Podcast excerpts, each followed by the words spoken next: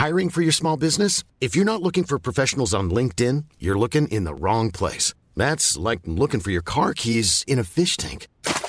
LinkedIn helps you hire professionals you can't find anywhere else, even those who aren't actively searching for a new job but might be open to the perfect role. In a given month, over 70% of LinkedIn users don't even visit other leading job sites. So start looking in the right place. With LinkedIn, you can hire professionals like a professional. Post your free job on linkedin.com slash people today.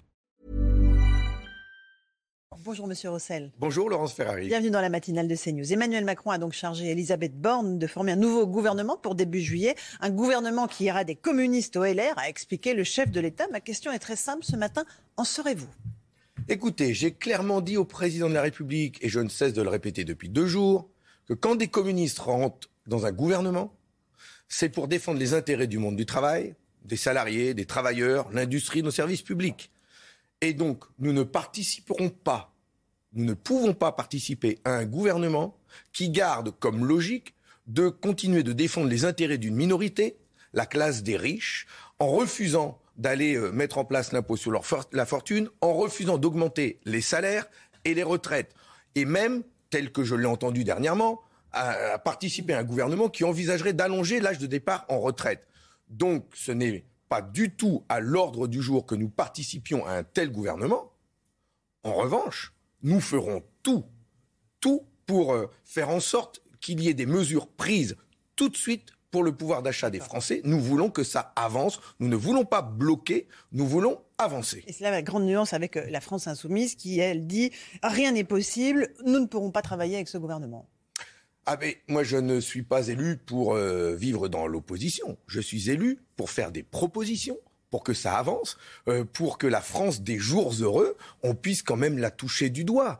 Et donc, euh, tout ce qui ira dans le sens de l'augmentation des salaires, des retraites, et nous faisons des propositions précises dans ce sens. Baisser la CSG euh, sur les retraites, rétablir la demi-part fiscale, augmenter le SMIC de 15%, convoquer tout de suite une conférence générale des salaires pour que l'ensemble des salaires du privé augmente, pas seulement le SMIC, et faire de même avec les fonctionnaires. Nous proposons une hausse de 10% du point d'indice, pas les 3% comme je l'entends aujourd'hui. Il faut des mesures concrètes, urgentes pour le pouvoir d'achat des Français. Et c'est ça que nous nous demandons. Et d'ailleurs, euh, le gouvernement, le président de la République nous invite à rentrer dans son gouvernement.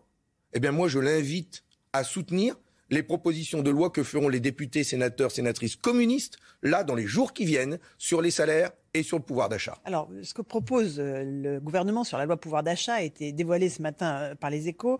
Revalorisation des aides sociales de 4%, indexée sur l'inflation, hausse des appels, des appels de 3,5%, mise en place d'un bouclier loyer d'un an avec des hausses plafonnées à 3,5%. Ça, c'est pas suffisant C'est des peu chèques alimentaires, ristourne sur l'essence, bouclier tarifaire énergétique, ça suffit pas? J'ai le sentiment que ce gouvernement reste dans les petites mesures, les petits chèques et les miettes distribués aux Français sans euh, faire de gestes forts en direction d'abord de ceux qui travaillent. D'ailleurs, vous avez vu, il y a encore de nombreuses mobilisations. Il y a les routiers aujourd'hui, les, cheminots la semaine prochaine, les énergéticiens d'EDF, c'était la semaine dernière, ceux de l'agroalimentaire en Bretagne. Enfin, dans plein de professions, ça craque les fonctionnaires, les agents de nos services publics que j'ai rencontrés d'ailleurs ces derniers jours dans les fêtes des écoles, les enseignantes, les enseignants qui se donnent beaucoup de mal et qui continuent d'avoir des salaires les plus bas, attendent de fortes revalorisations salariales. Euh, et tout le monde attend une augmentation du forfait kilométrique. Bref, il faut des mesures fortes. On ne se contentera pas de miettes. On se contente. Nous voulons euh, une, une forte augmentation du pouvoir d'achat. Et un dernier mot, on est à quelques jours des départs en vacances si on ne bloque pas les prix de l'essence et si on ne baisse pas tout de suite la TVA euh, sur euh, l'essence, mais euh, c'est pas possible. On va tous descendre dans la rue, s'il le faut, pour obtenir ces mesures. C'est urgentissime. Il y a un véritable risque d'embrasement social, selon vous? On n'est pas loin de, l'étincelle qui embraserait la situation? Oui, c'est pour ça que le gouvernement doit prendre des mesures les plus fortes possibles et nous, nous agirons dans ce sens-là et nous en proposerons, nous soutiendrons celles qui iront dans ce sens-là. Mais je préviens aussi, si ça ne bouge pas, si ça ne bouge pas assez vite, nous appellerons les salariés à se mobiliser. Je rencontrerai d'ailleurs les responsables des organisations syndicales dans les prochaines semaines pour envisager cette situation avec eux, mais il faudra certainement faire appel aux Français, à ce qu'ils se mobilisent, peut-être à la rentrée, pour obtenir les mesures que nous attendons. Voilà. Alors, euh, juste en un mot sur les salaires. Vous, c'est minimum 1500 euros pour le SMIC, on est, d'accord Il faut augmenter tout de suite, au 1er juillet, de 15% le SMIC, convoquer une conférence générale des salaires pour que l'ensemble des salaires augmentent dans le même temps. Et de la même manière, dans la fonction publique, il faut augmenter le point d'indice qui a été gelé pendant 10 ans. Et nous proposons, nous, de l'augmenter de 10% tout de suite. La meilleure moyen d'augmenter le pouvoir d'achat des Français, c'est d'agir sur ce qu'ils reçoivent tous les mois. Et c'est donc de valoriser le travail. C'est le travail qu'il faut valoriser d'abord. Et augmenter les retraites pour ceux qui ont travaillé pendant toute leur vie. Enfin, des pensions à 900 euros, 1000 euros par mois. Vous savez que quand ils vont faire les courses, là aujourd'hui, les Français, comme moi d'ailleurs, euh, on met trois sacs dans le caddie, il y en a pour 150 euros. On part à la station essence, on en a pour 80, euh, 100 euros. On a le tiers d'un salaire qui part ou d'une pension qui part. Il nous reste quoi pour vivre derrière? Avec le loyer, évidemment. Ben, avec les loyers, avec une inflation qui est estimée à 7%. 7% à la rentrée. À la rentrée de septembre. Et, on nous parle là des 2, 3, 4% de, de plus pour des minima sociaux alors que c'est le travail qu'il faut revaloriser tout de suite.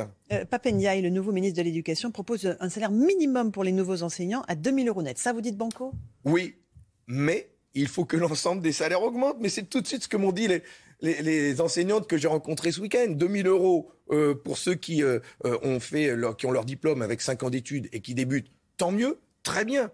Enfin, et, celles qui ont 10, euh, 15 ans, 20 ans d'ancienneté, elles vont se retrouver au même niveau que ceux qui vont embaucher. Mais c'est insupportable. Donc bien sûr, il faut revaloriser l'ancienneté, tenir compte de l'ancienneté et que l'ensemble des salaires soient augmentés, mais pas seulement euh, dans l'éducation nationale. Moi, je pense aux policiers, aux gendarmes, euh, aux aides à domicile, aux infirmières, aux aides-soignants, aux agents de la fonction publique, ceux qui sont en première ligne pendant la, la Covid, ceux qui travaillent dans les mairies, dans les départements. Enfin, c'est tout cela qu'il faut revaloriser. Encore un mot de pouvoir d'achat. Les trois patrons des énergéticiens français, Total Énergie, euh, EDF et Engie, appellent les Français à réduire immédiatement leur consommation d'électricité. Sans quoi, eh bien, euh, la flambée des prix, euh, le risque de pénurie menace la cohésion sociale en France. Ça, ça vous choque? Ah oui, ça me choque parce que autant je suis d'accord pour dire qu'il faut faire beaucoup d'investissements pour consommer moins d'énergie. C'est le sens des défis que nous devons relever pour euh, sauver le climat. Mais enfin, de la part de ces grands patrons, dont celui de Total, qui a distribué 16 milliards d'euros de dividendes l'année dernière et qui nous demande de baisser le chauffage ou de baisser la clim dans les EHPAD cet été, non mais il se moque de qui, lui hein, Qui voyage en jet privé, qui pollue plus que n'importe quel Français euh, par toutes les résidences qu'il a et, et qui nous demande à nous de faire des efforts. Sur le premier trimestre 2022, Total a euh, euh, réalisé 5 milliards d'euros de bénéfices sur le premier trimestre de 2022, en même temps que les Français, eux, se font braquer à la pompe. C'est quand même incroyable que celui-là, le même, nous demande de faire des efforts quand lui n'en fait aucun. Donc nous proposons, nous, de taxer les dividendes de ces super compagnies pétrolières et que cet argent aille directement au service des usagers et des Français pour qu'ils euh, bénéficient d'un baisse du prix de l'essence. Mais c'est comme ça que ça doit aller. En même temps, on sait qu'il y aura un impact euh, aux sanctions que nous prenons contre la Russie, euh, fin de l'importation du gaz russe, fin de l'importation du pétrole russe. Il y a un moment, ça va nous impacter. Ça nous impacte Mais déjà. Mais ça veut dire, c'est pour ça qu'il faut investir, investir. C'est comme si on avait oublié ce mot-là, investir. Des investissements, ça se euh, compte sur plusieurs années. Des investissements pour le climat et pour le pouvoir d'achat des Français. Ça veut dire investir dans les énergies renouvelables, la géothermie, l'hydraulique, l'éolien, oui. Investir dans le nucléaire, aussi. Mais ça, ça n'aura ses effets que dans 15 ans. Mais c'est maintenant qu'il faut investir pour retrouver notre souveraineté énergétique. Et surtout, et, en cela, je, je relais l'appel des énergéticiens de la CGT d'EDF, notamment, il nous faut une entreprise publique. Nationalisée. Une entreprise publique, nationalisée, qui nous permettra de retrouver notre maîtrise et de la production mais aussi de la tarification. J'ai alerté le président Macron là-dessus. Il faut faire comme l'Espagne et le Portugal, sortir du système européen d'électricité pour que le prix de, notre électricité, du nucléaire notamment, ne soit plus indexé sur le cours du gaz. Enfin, c'est une folie ce truc-là. On doit avoir, nous, notre propre tarification, et comme l'ont fait l'Espagne et le Portugal. Et ça, c'est, on peut le faire immédiatement et agir dans ce sens-là. J'ai l'impression que vous parlez beaucoup au président Macron. Il vous, il vous consulte, particulièrement vous par rapport aux autres partis politiques. Il m'a consulté comme toutes les autres forces politiques. On se parle franchement, les yeux dans les Régulièrement. yeux. je, bah, à chaque fois qu'il en a besoin. En tout cas, c'est lui qui m'appelle et je lui parle franchement et sincèrement. Je lui parle de, de, de, la colère des Français. Je lui ai dit clairement qu'une très grande majorité de Français n'en pouvaient plus de sa politique et de lui. Je lui ai dit. Vous lui avez dit qu'il était détesté? Ah oui, je lui ai dit qu'aujourd'hui, une majorité de Français euh, veulent le battre, voilà, veulent, ne veulent plus de sa politique. Et donc, il devait entendre ce niveau de colère et de détestation. Et donc, il doit euh, se remettre en cause, mais fortement. Sinon, ça ne changera pas. Euh, juste sur vos rapports avec la France insoumise, euh, où est-ce que vous en êtes aujourd'hui? On a l'impression qu'ils euh, ne sont pas du tout sur la même longueur d'onde que vous sur certains sujets, euh, le nucléaire pour être très clair, ou sur la façon de, de, piloter la politique d'opposition que vous allez devoir mener pendant les mois à venir. Ben, nous avons nous avons des différences. On a eu l'occasion d'en parler pendant les élections présidentielles. C'est bande à part, mais nous avons, ouais, je, je, oui, j'ai des différences avec Jean-Luc Mélenchon, ça c'est sûr. Je ne parle pas pareil et je ne dirai jamais des propos qu'il a tenus. La police tue, par exemple, vous le direz jamais. Jamais je ne parlerai comme ça. J'ai trop de respect pour cette fonction et pour leur travail pour pouvoir euh, euh, parler. Euh, et donc, je, condamne d'ailleurs de, de, tels propos. En revanche, je préfère dire quand même aujourd'hui que nous sommes d'accord à gauche et des groupes de gauche sur une série de mesures que nous souhaitons voir vite mises en œuvre sur les salaires, sur les retraites. Nous défendrons ensemble des propositions euh, à l'Assemblée nationale, mais les parlementaires communistes au Sénat et à l'Assemblée nationale auront aussi euh, leur propre voix au chapitre, leur propre texte. Nous sommes très attachés à notre indépendance et donc euh, notre liberté de vote. Et, euh, et, donc, euh, nous nous exprimerons aussi euh, à part entière. Et ça, les électeurs nous l'ont dit. Et ils tiennent à ce que nous restions libres et indépendants. Juste sur la présidence de la Commission des finances de l'Assemblée nationale, c'est un poste stratégique. Est-ce qu'il faut que ce soit le premier parti d'opposition en numérique qui obtienne cette présidence, à savoir le Rassemblement national? Mais aujourd'hui, moi, ce que je constate, c'est que la première force d'opposition, c'est l'ensemble des forces de gauche, les quatre groupes que nous sommes aujourd'hui, communistes, GDR, avec les ultramarins. D'ailleurs, je vous annonce que nous serons 22 députés euh, GDR euh, présidés par André Chassaigne avec les ultramarins. 22 députés. Les écologistes, les socialistes et les insoumis.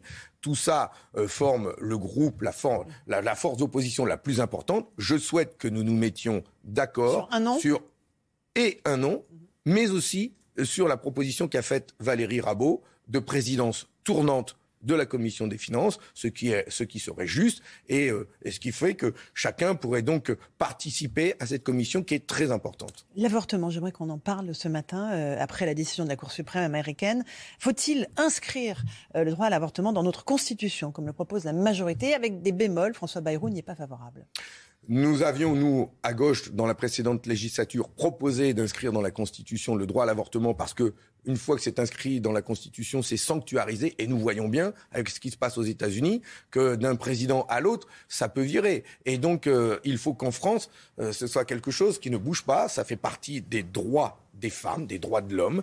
Euh, Aujourd'hui, des femmes meurent tous les jours à cause d'avortements clandestins, mal pratiqués. Et donc, nous devons protéger euh, ce, ce, droit en, en l'inscrivant dans la Constitution. Bien sûr, nous, nous, nous, défendrons, nous soutiendrons une telle proposition. Vous pensez qu'il est menacé, le droit à l'avortement en France, par certains euh, partis politiques? Je ne pense pas qu'aujourd'hui, il soit particulièrement menacé. Il pourrait l'être demain s'il y avait une autre majorité politique euh, à la tête de notre pays. Et on sait que l'extrême droite, notamment, ou des courants intégristes religieux euh, euh, sont, sont, sont, contre l'avortement et donc il faut se, se prémunir d'un retour sur un tel droit. Donc vous voterez cette proposition Bien sûr, d'ailleurs je crois que les, les, forces de gauche la proposeront aussi. Un tout petit mot de l'Ukraine. Le président Zelensky va s'exprimer au sommet du G7 pour demander plus d'armes pour son pays, nouveau renforcement des, des sanctions euh, contre la Russie. Il faut aller de plus en plus loin pour stopper Vladimir Poutine Vous voyez, Madame Ferrari, j'ai un regret que j'ai exprimé lors de ma rencontre aussi avec le président de la, République. J'ai voulu parler de pouvoir d'achat, mais j'ai aussi voulu parler de cette situation. Je regrette. Je regrette que la France et l'Union européenne n'aient pas pris de nouvelles euh, initiatives fortes pour un cessez-le-feu. euh, et protéger les populations ukrainiennes. Ça fait bien longtemps, plusieurs semaines, qu'il n'y ait pas eu une idée, une proposition mise sur la table pour obtenir un cessez-le-feu. Et donc, euh, si la logique des semaines qui viennent, c'est d'être dans la course à l'armement, de toujours livrer plus d'armes et de ne pas prendre d'initiative pour la paix, pour le cessez-le-feu, je crains que l'on s'inscrive dans un conflit long, dans une guerre longue et qui sera donc toujours prétexte derrière à ce qu'il y ait des, des politiques d'économie, d'austérité sur nous, sur les peuples européens et toujours plus de morts en Ukraine. Il faut sortir de ce conflit, obtenir un cessez-le-feu et mettre pour cela toutes les pressions politiques possibles. J'appelle la France à prendre des initiatives dans ce sens. Avec le spectre d'une famine mondiale, puisque les silos à grains ukrainiens sont bloqués. Mais tout à fait. J'étais un des premiers à alerter d'ailleurs euh, là-dessus en disant que le, le, blé était coincé euh, en Ukraine. Il faut trouver des solutions les plus rapides possibles, mais mettre à l'ordre du jour cesser c'est d'abord ça qui doit compter. Ne pas s'inscrire dans un conflit long, ce serait dévastateur pour l'ensemble des peuples du monde, mais dévastateur pour l'Europe. Ce conflit est à quelques heures de chez nous. Il y a urgence. Merci Fabien Roussel d'être venu ce matin dans la matinale de CNews. À vous, Romain Desarbes, pour la suite.